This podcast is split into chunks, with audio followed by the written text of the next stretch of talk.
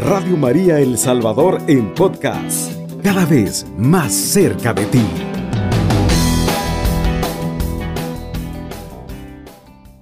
Vamos a iniciar en el nombre del Padre, del Hijo y del Espíritu Santo. Amén. Te damos gracias, Señor, porque nos permites llegar a este año 2023, un año donde esperamos y confiamos en ti y en tu palabra, que podremos seguir siendo sal y luz del mundo en medio de tanta tiniebla, en, medio de tantas personas, grupos e intereses que intentan regalar porque ni siquiera vender las ideas del aborto, las doctrinas LGTB, tantas doctrinas que nos están alienando, que nos están deshumanizando y que nos alejan de ti, Señor Jesús. Te pedimos que nos ayudes para comprender que somos esos guardianes de la fe, que en nuestra familia, eh, que en nuestros lugares de trabajo debemos de seguir siendo esa luz que va a poner un punto sobre las CIES y que va a marcar la diferencia en medio de tantas situaciones. Te damos gracias por este nuevo año y te pedimos que nos bendiga siempre en el nombre del Padre y del Hijo y del Espíritu Santo. Amén. Amén. Bueno, pues no todos son malas noticias, solo una buena noticia que me estaba llegando hoy. En España ustedes saben de que está permitido el asesinato de, niños en los vientres maternos.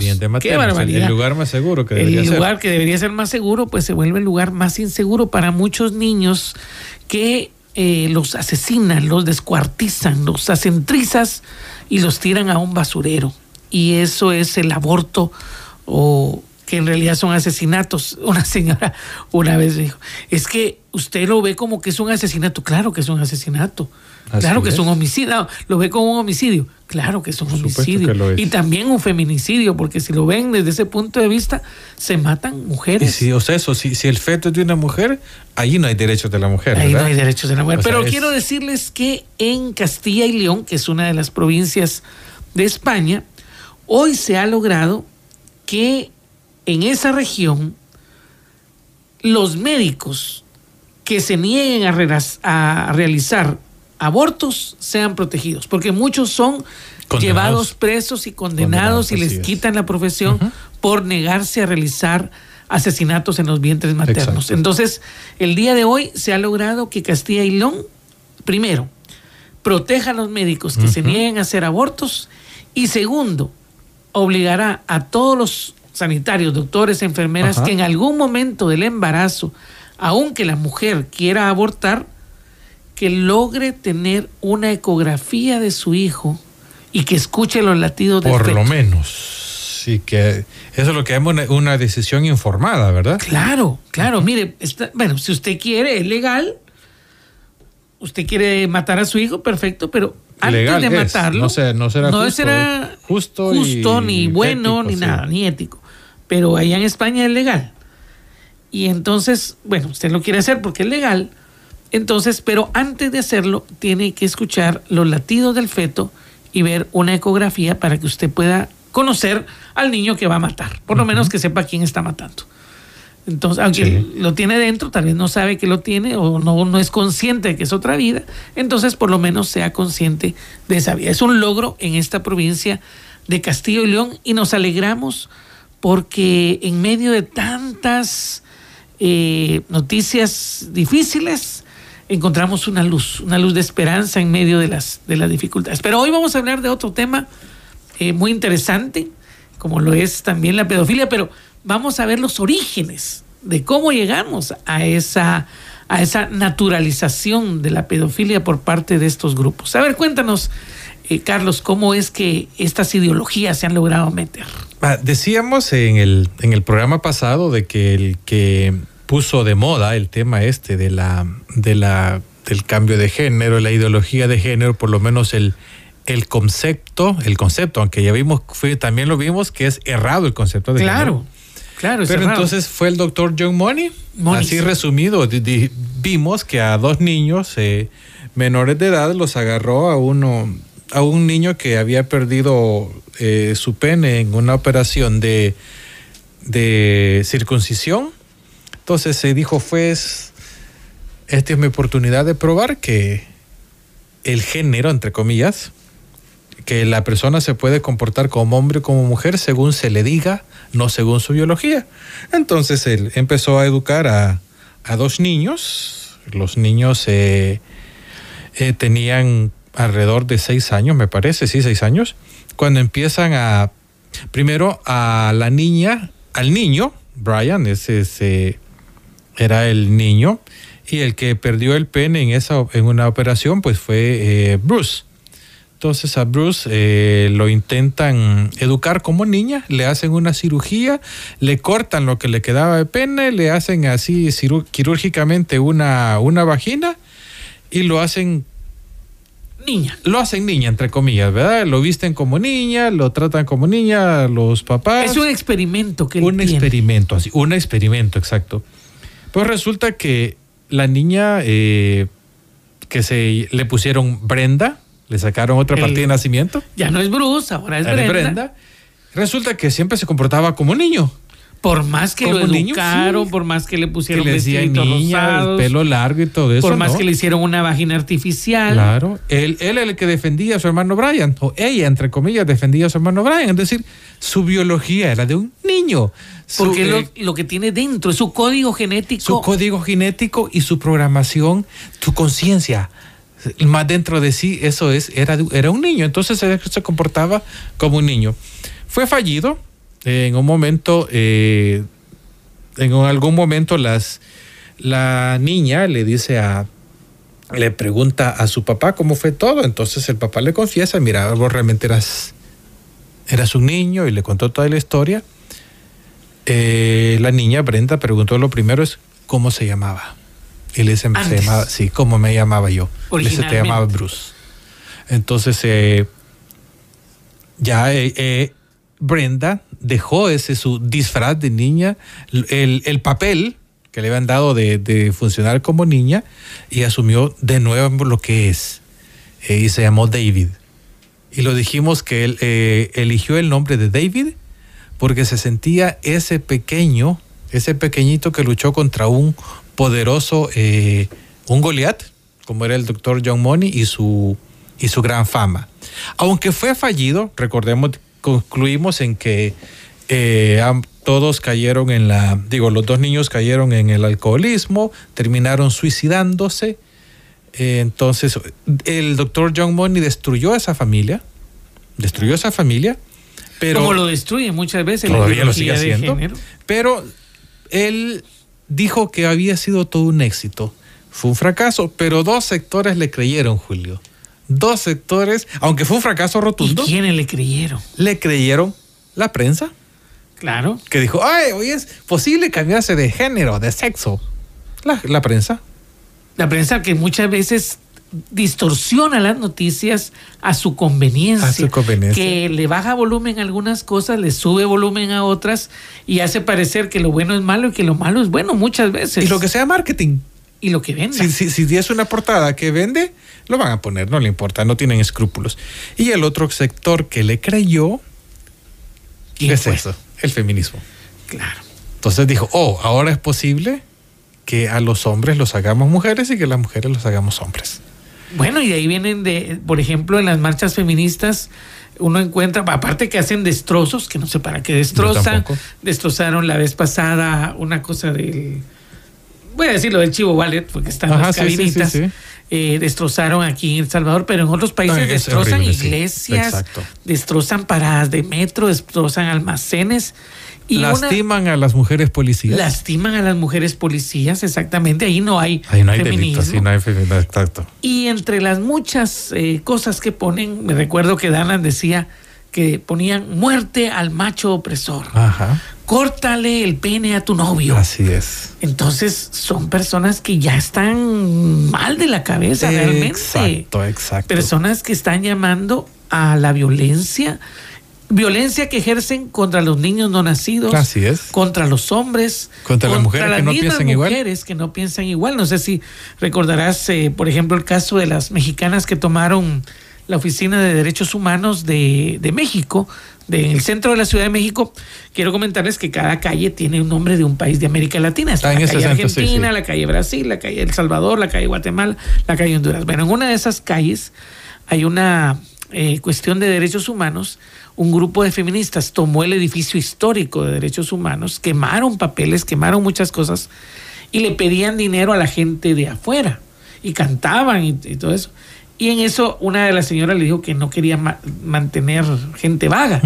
Y vienen y le pegan al vidrio, pero no sabían con quién se estaban metiendo. La cosa es que la policía las ha sacado y entonces después se tiraban al suelo y decían, pero yo no estoy haciendo violencia. No es que la violencia la hiciste antes. O sea, después. Estuviste, no es lo mismo. Exacto. Y entonces se, hacían después las víctimas. Las víctimas, sí. Como dicen los chilenos, las víctimas. Que no, que a mí me llevan porque soy mujer y por eso me. Claro. No, no te llevamos por ser mujer, te llevamos porque destruiste un carro, porque destruiste una casa, porque le has gritado, le has pegado a toda la gente que pasaba enfrente. Claro. Esa es la verdadera razón. Lo que pasa es que al fin te topaste con alguien que tenía el poder para mandarte a la policía. Claro, ese, ese. Entonces, y la violencia la ejercen, como dijiste primero, con los no nacidos. Y es que el doctor John Money, ese ícono de, de, las feministas, que inició eso, él era un pedófilo. Él estaba a favor de abusar de los niños. Él, eh, recordemos, él en las consultas a los que llevaba a los niños, Bramer, a, a Brian y a Bruce, Brenda, sí. él los ponía, los ponía a simular actos sexuales entre dos. Imagínate, poner a, practicar o hacer como que se hacen actos sexuales entre dos hermanitos. Uno que le hacían creer que era niña y el otro y el otro niño normal. Es decir, cualquiera de las personas que nos está escuchando ahora va a decir, eso es asqueroso. Totalmente. Y es que eh, así de asqueroso es el origen de la ideología de género. Y no solo esta, este señor Moni, que le queda muy bien el nombre, ¿verdad? Porque todo es Moni, Detrás hay Moni y todo. Pero, por ejemplo, dicen que Jean-Paul Sartre, eh, que fue de la, de la, ¿cómo se llama? Esposo, mi esposo de la... Ay, de la Simón de Beauvoir. Simón de Beauvoir. Eh, también llevaba niños y niñas. Así es, quiero, quiero, eh, y alguien me regañó también, uno de los oyentes, me dijo, bueno, ¿Simón de Beauvoir es hombre o mujer? Es que Simón en es, francés, en español diríamos Simona. Exacto. Ok, entonces Simona de Beauvoir, ella trabajaba en un instituto de niñas, ella eh, convencía a las niñas, las entuturutaba, dicho bien, bien en salvadoreño, y las llevaba a su casa para que su esposo, Jean-Paul Sartre, o Sartre, como sea, eh, abusara de ellas. Exacto. Entonces, hay toda una, historia de pedofilia dentro. al origen del feminismo. ¿sí? Recordemos que la misma Simone de Beauvoir, ella eh, en un famoso periódico parisino de aquel entonces, eh, El Mundo me parece, sí, Le Monde. Sí, Le Monde. Le Monde. Entonces ella escribió un artículo defendiendo a los pedófilos. Sí, y así lo han hecho y vamos a, bueno, más adelante vamos a ver hasta tesis universitarias que intentan defender este gran mal del mundo. Y una cosa que también eh, vamos a, bueno, vamos a hablar después de la pausa que vamos en estos momentos a entrar, cómo se han querido acusar a otros grupos de lo que ellos mismos hacen. Exacto. Vamos entonces a una pausa. Está en sintonía de Radio María El Salvador una radio cristiana, mariana y misionera. Nosotros en el, seminario con Carlos y sabemos de que nuestra iglesia es una iglesia muy estricta, es una iglesia que de verdad tiene controles muy fuertes. Lo que no se dice. Lo que, no, se, dice, Pero sí tiene controles muy fuertes para los candidatos al sacerdocio. Tanto Carlos como yo nos salimos porque descubrimos nuestra vocación eh, al matrimonio pero no fuimos echados, ¿verdad? Exacto, sí. Eso tenemos ambos. Y hemos seguido trabajando en la iglesia, hemos seguido siempre... Eh, nadie salió peleado con la iglesia. Nadie salió, al contrario, nos llevamos súper bien con todo el mundo. Y muestra esa que estamos aquí en la World Family. pero sí conocemos varios compañeros que eh, fueron...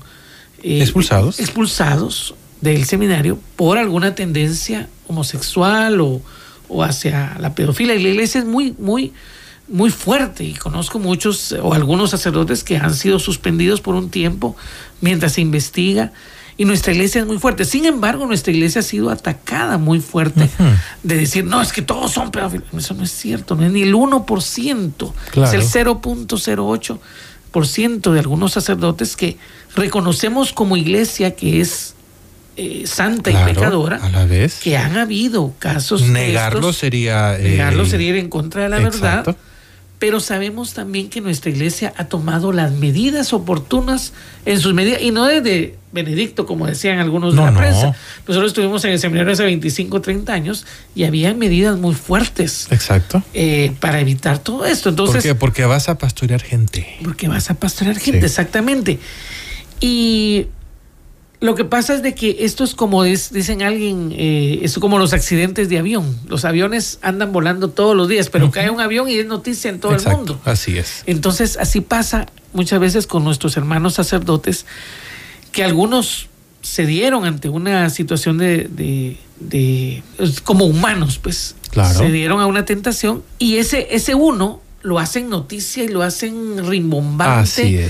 Y lo hacen y lo rehacen y vuelven a pasar la misma noticia 50 veces, cuando sabemos que la mayor parte de abusos eh, sexuales se dan en las mismas casas de las personas. Y también, como le digo a mucha gente, díganme si no conocieron a lo largo de su historia estudiantil algún profesor que intentó convencerse a alguna muchacha o muchacho por alguna nota de matemática, de inglés o de alguna materia eso se da, en, si no en todos, en, en, muchos institutos, en muchos centros educativos. Siempre la cuestión educativa. Y si hay cinco mil escuelas, entonces habrían cinco mil personas de este tipo, pero eso no le hacen publicidad. Claro, le harán eh, publicidad al, al que la regó. Exacto. Y le hacen publicidad al sacerdote, porque hay una atención de la prensa en contra de la iglesia. Exacto, De verle ese punto negro en la camisa blanca y hacerlo grande pero pueden haber otras instituciones. Yo conozco una escuela en Metapán donde había estado platicando con el, director y a los semanas, dos semanas, dice que el director lo fueron a llevar preso porque había abusado de una de las muchachas. Y eso no, se, no pasó no de, salió Metapán, no, salió, no, pasó de, de, ese lugar ahí. Y así pasa en muchos lugares. Muchos que, que están bajo situaciones de pedofilia, de abuso sexual, no se saben porque le hacen publicidad, porque tienen algo en contra de nuestra iglesia, que ese puntito negro en la camisa blanca lo hacen, le hacen bulla y rebulla y rebulla, cuando no se dan cuenta, como dice el Evangelio, en la gran viga que tienen en el ojo. Entonces, esa era una cosa importante. Y como decía un sacerdote colombiano, le decía ahorita Carlos, que él decía, bueno, sí, han habido casos de abusos en nuestra iglesia, sí es cierto, pero hay una cosa importante. Hoy más que nunca debemos orar por la santidad de los sacerdotes y los sacerdotes y todos los que formamos la iglesia, debemos y estamos llamados a la santidad. Hoy más que nunca estamos llamados. Que no se nos olvide eso. A ser sal y luz del mundo. Fíjate que es, es interesante cómo, eh, partiendo del ejemplo que da de, que hay profesores con tendencia eh, pedófila, entonces sí los hay, ¿Habrá mecánicos con tendencia pedófila? Los hay. Habrá taxistas, habrá albañiles, habrá, qué sé yo, de cualquier eh, grupo de hombres, sí los hay. El único detalle es que la iglesia intenta prevenirlo y también lo condena, ¿sí? Sí, yo recuerdo, por, por ejemplo, es que estábamos hablando también de nuestro amigo Flavio Pereira, que está allá en Estados Unidos. Él me comentaba, él llegó a la, a la diócesis allá en Filadelfia, tuvo que hacer un curso extenso sobre las situaciones de cómo inclusive se puede cuando se llega a las comunidades de no estar abrazando a todo el mundo, estarle dando beso, no, sino simplemente hacer un saludo general a la comunidad, de tratar, porque estaba muy susceptible en ese momento el tema de los abusos sexuales y entonces se les hizo cursos muy fuertes a los sacerdotes y como insisto a toda la iglesia para evitar inclusive que, que hasta un, pequeño abrazo o un comentario llegara a aparecer algo. Exacto. Entonces nuestra iglesia tiene filtros, tiene cánones, tiene toda una estructura que realmente intenta evitar eso de la pedofilia, pero gente como Sartre o, Simón de Beauvoir, que es mujer, pues promovieron, son los los padres y abuelos de la ideología de género y que muchas veces han sido también padres y abuelos de estas tendencias pedófilas en el mundo. Así es. Desde el principio, como queremos dejarlo bien, claro. para la audiencia de Radio María, desde el principio el movimiento feminista, el no, tal vez no el movimiento feminista no, porque hablamos de las sufragistas, las primeras. Esas es otro momento. Esas no. Pero el, y de hecho, cuando ganaron las sufragistas, la mayoría de los que votaron a favor del voto femenino eran hombres de derecha. Exacto. Inclusive las mujeres y los hombres de izquierda no querían que las mujeres votaran. Esa es la... Porque la mayoría de mujeres iban a votar por la derecha. Por eso, entonces, eh, gracioso, ¿eh? las, las contradicciones. Pero quiero decir, eh, la ideología de género y el feminismo hegemónico tienen en su ADN la pedofilia. Y lo estamos diciendo hoy para la audiencia de Radio María para que no se lo cuenten después. Es decir, se lo estamos diciendo hoy. No puede alegar ignorancia. Ignorancia. Porque alerta católico. Así te alerta porque en cualquier momento te pueden decir que no, que esto del feminismo es bueno. No. Que pobrecitas las mujeres han estado por siglos eh, bajo el heteropatriarcado opresor. Y entonces tienes que liberarte de eso. Me gustaría conocer un hombre al que no lo manda su mujer. Así Me gustaría conocer uno. Porque la mujer tiene la última palabra. Uno tiene la última palabra. Sí, mi amor. Tienes razón. Pero la idea es la, convivencia, ¿no? No es que uno esté encima o en, contra del otro, sino lograr esa convivencia y la ideología de género quiere que perdamos y rompamos esa armonía en el hogar. Nos está poniendo en contra a hombres contra mujeres porque la ideología de género se extiende a una serie de, de ismos bien raros. Sí. Entonces, eh, toda clase de ismos. Nos está poniendo a hombres contra mujeres, a negros contra blancos, a mestizos contra negros y ahora a niños contra adultos. ¿Sí? A niños y entonces resulta que, como aquel señor de Inglaterra y otro de Suecia, que se dicen, no, es que yo me autopercibo como un niño de 5 años. sí, qué bonito. Tengo 60, pero me autopercibo como un niño de 5 años y entonces voy a tener una noviecita de 5 años. Exacto, sí. Porque tengo en mi autopercepción 5 años. Ajá. Entonces, a la larga, esa autopercepción de esta persona le da el permiso para ser pedófilo. Exacto. Como aquel que se cree, aquel tipo de 50 años, que se cree niña de seis años y perfectamente va a entrar al baño de las niñas. ¿Y qué sucede con un hombre en el baño de las niñas? Es decir, está, es decir, eso es darle pie, es decir, darle cabida a la pedofilia. Pero ¿qué pasa? El, del feminismo de esto no dice nada. No dice nada, porque, o sea, nunca van a decir que eh, una mujer trans es pedófila. No, no. De hecho, al, de hecho. una mujer trans en realidad es un hombre, disfrazado, de mujer. disfrazado de mujer. Y de hecho, en, lugares como España, la ministra de Igualdad. Sí. Ella declara públicamente y más de una vez que las niñas y los niños tienen derecho a tener relaciones sexuales con quien, quieran. Así es. Siempre y cuando tengan el consentimiento. Y no importa si es niño pequeño. Exacto. O sea que si el niño en su juego le dice a un adulto, juguemos a mamá y papá o juguemos a, tener una relación sexual y el niño le dice sí, inocentemente, porque así como jugar eh, no sé, dinosaurios o monopolio, cualquier cosa. Eh, si le dijo sí, ya tiene su consentimiento. tiene su consentimiento. Y por lo tanto ya tiene la, la capacidad. Un niño de 4 o 5 años que no tiene ni capacidad para, para hacer, para leer y escribir, por ejemplo. según esta ley, tiene la capacidad de decidir si quiere tener ah, relaciones sexuales. Exacto. Entonces, eh, insisto, ideología de género lleva la pedofilia en su ADN. Y entonces es lo que, lo que sucede cuando eh, toda esta serie de leyes que están en el, en el mundo, aquí no ha llegado todavía. Todavía. Y esperamos que no llegue y confiamos en que eh, se mantenga fuerte el gobierno en no dejar entrar estas ideologías de, de género como lo ha hecho hasta ahora, pero en muchas partes del mundo esto está haciendo destrozos a la familia y, a, y realmente está haciendo destrozos a la sociedad. Entonces, pero aquí me recuerdo de una pregunta que me hicieron, muy válida. ¿Cómo es que entra la ideología de género a los países? Y hay dos grandes canales, dos grandes canales.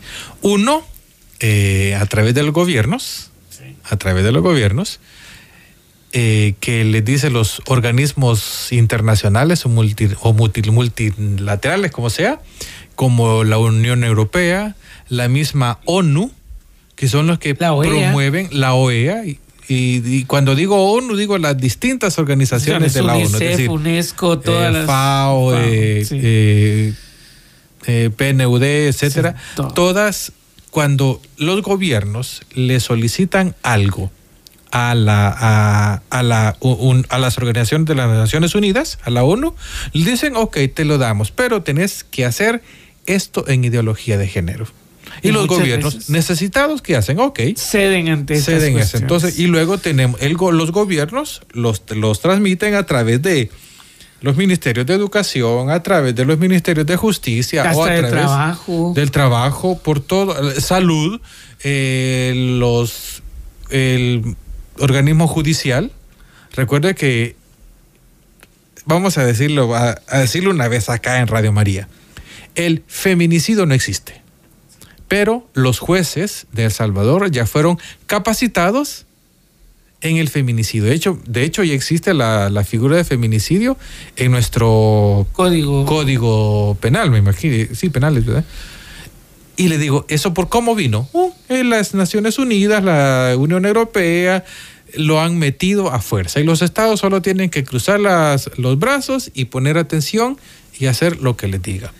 Y claro, por ejemplo, países como, como España, en vez de bajar, ya vamos a hablar eso después de la pausa, eh, vamos a hablar un poquito también de cómo eh, en estos países, España, Argentina y todos estos, en vez de bajar los feminicidios, aunque le están metiendo millones y millones, en realidad han subido. Han subido. En sus estadísticas según su concepto de feminicidio. Pero en realidad el matar a una persona, ya sea hombre o mujer, es algo malo. Exacto. No importa, la, el, asesinato no tiene género. Así es. ¿Verdad? Entonces vamos, a la pausa y vamos a hablar de esto al regresar. Está en sintonía de Radio María El Salvador, una radio cristiana, mariana y misionera. Bueno, pues estamos hablando y en eso yo sí le decía a Carlos que algo que me parece muy bien es eh, el sentido de que han habido días, semanas y, y, meses en El Salvador que se ha tenido cero homicidios. Ni hombres ni mujeres. Ni hombres ni mujeres. Y eso es lo que se debe de lograr que, nos, que la violencia, que no haya violencia ni contra hombres ni contra mujeres. Porque lo que dicen es, ah, es que a la mujer se le mata por ser mujer. No, mentira. No se le mata por ser, no, hay alguien en otros países que diga, ah, este, por ser mujer, ah, le voy a matar. No, se matan entre la pareja, pero hay otras condiciones. a veces hay cuestiones de drogas, alcoholismo celos cosas que los gobiernos no investigan muchas veces porque no les conviene bajar el número de feminicidios. Si decía alguien, por ejemplo, en España, eh, antes de, de Navidad se pusieron en alerta porque los números de feminicidios han subido y entonces dicen, bueno, es que realmente cantar cancioncitas, pintar las, las aceras de morado o pintar bancas eh, con un botón rojo o educar al que, al que ya fue y sueltan a 150, ya van 150 ¿eh?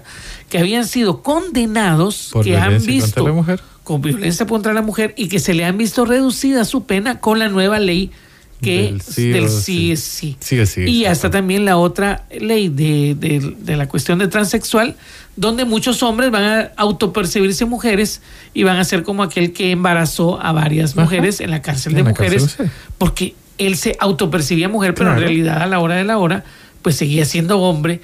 Y, y seguía embarazando a las que mujeres. las condiciones en las cárceles de mujeres son más eh, llevaderas que las condiciones en las cárceles de hombres. Entonces, te digo yo, imagínate que un caso me pasaría eso. Ah, digo, no, si solo por decir yo soy mujer me pasa a cárcel de mujeres, yo lo hago. Sí, claro. Por mejores condiciones. Por mejores oh, condiciones, porque le rebajan la pena, porque eh, y porque además va a estar en un harem. Imagínate, sí, puchica, cientos de mujeres para mí solito. Uh, cualquier pícaro diría. Cualquier pícaro podría decir eso.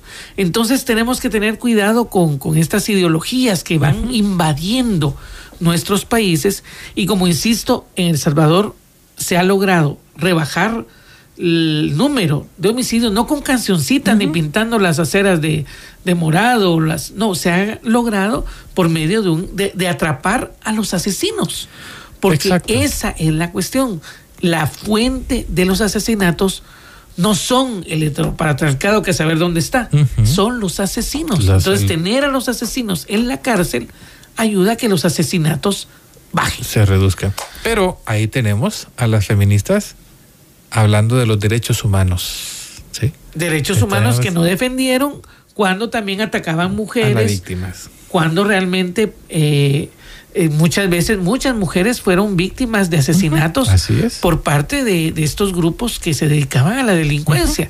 Entonces, tener realmente a los asesinos en la cárcel es lo mejor, pero ¿qué hacen estas leyes feministas? Le creen a la mujer sin pruebas. Le rebajan las penas a los que verdaderamente están condenados por violencia y por asesinatos a mujeres.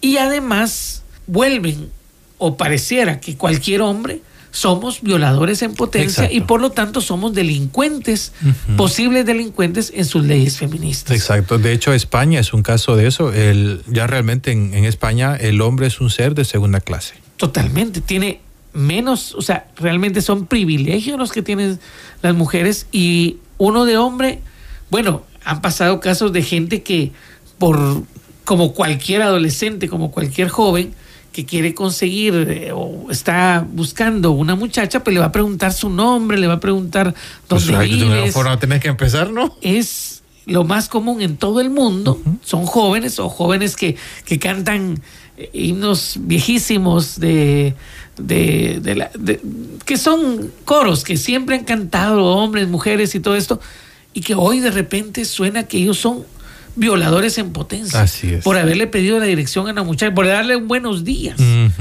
Son violadores en potencia. Y los verdaderos violadores afuera de la cárcel. Claro, gracias a las leyes hechas por las feministas. Las leyes por estas feministas que son eh, realmente un gran cáncer en nuestra sociedad. Así es. Porque van creciendo, van quitándole eh, realmente ese sentido a la familia y luego dicen, por ejemplo, cosas como que ellas prefieren eh, no tener hijos porque eso con eso le hacen un gran beneficio al mundo porque el mundo está muy lleno de personas. Miren, en, en Inglaterra en, habían dos millones de personas en toda Inglaterra y Malthus decía que la comida nunca iba a alcanzar.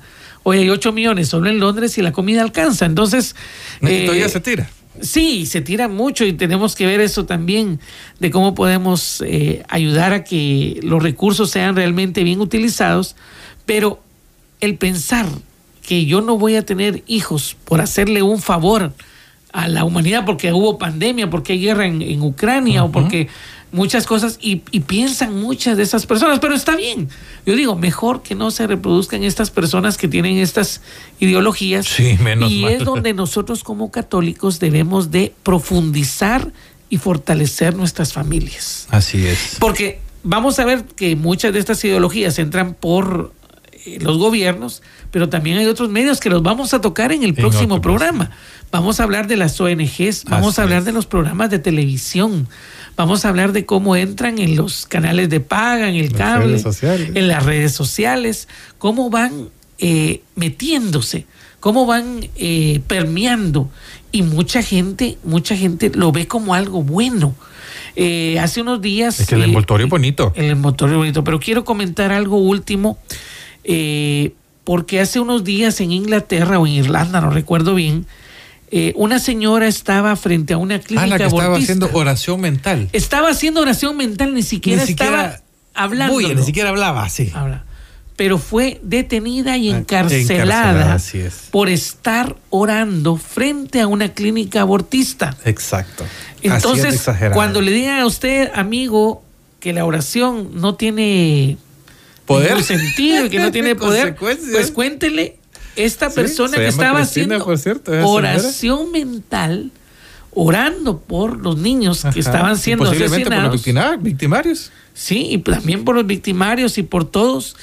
Y fue detenida y, encarcelada. Por, qué? Porque la oración, Y también en España está prohibido rezar frente a las clínicas abortistas. Entonces la oración sí tiene poder. Claro que tiene la poder. La oración tiene poder, amigo. Ahora que hablas de, sí. que hablas de España, si alguien tiene un familiar o amigo que está en España y le puede conseguir un libro de una mujer española, porque no es cierto, no todas las mujeres están de acuerdo con el feminismo. de hecho, la mayoría están en contra. Muchas, bastante. Hay una señora que se llama Cristina Seguí, que escribió un libro llamado La mafia feminista.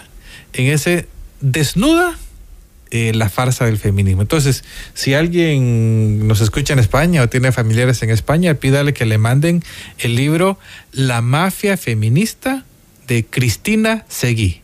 Dice este autor argentino Agustín Laje que cuando él llegó a una librería eh, preguntó por algún libro que hablara en contra del aborto. todos los libros son a favor del aborto, a favor de la ideología de género. Y le dicen, no, es que aquí no vendemos libros de la ideología dominante. Hoy, perdón.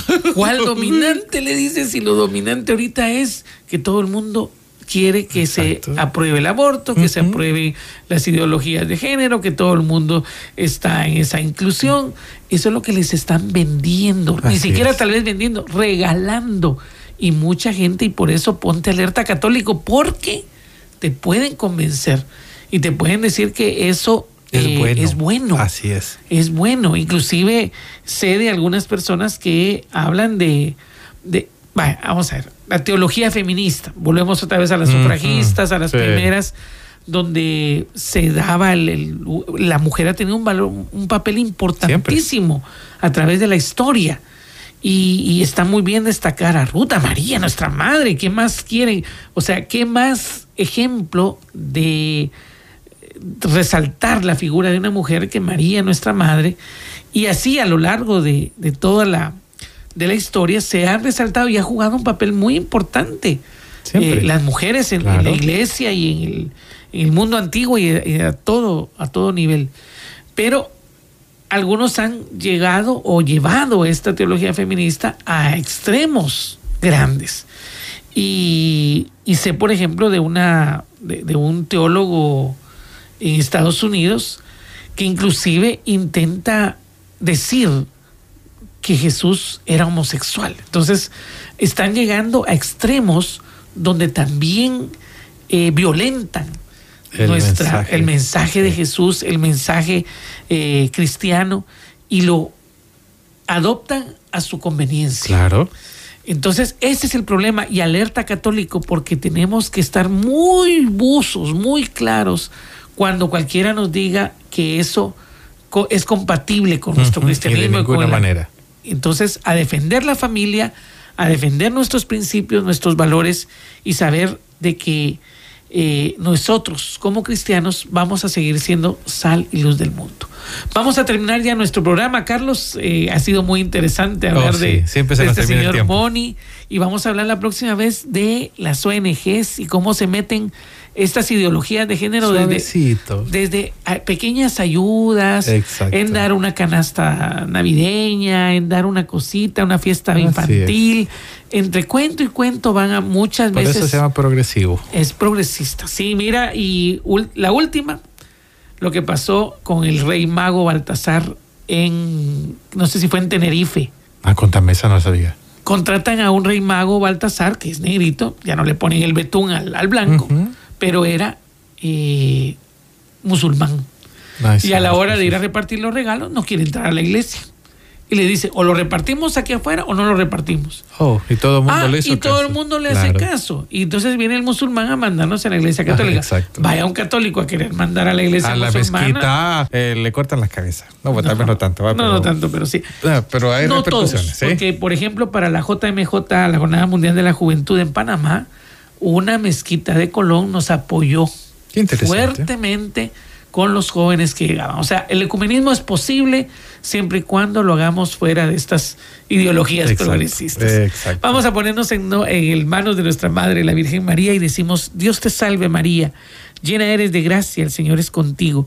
Bendita tú eres entre todas las mujeres y bendito es el fruto de tu vientre Jesús. Santa María, Madre de Dios, ruega por nosotros, pecadores, ahora y en la hora de nuestra muerte. Amén. Oh María sin pecado concebida. Ruega por nosotros que recurrimos a vos. Cubriendo todo El Salvador. Radio María, 107.3 FM.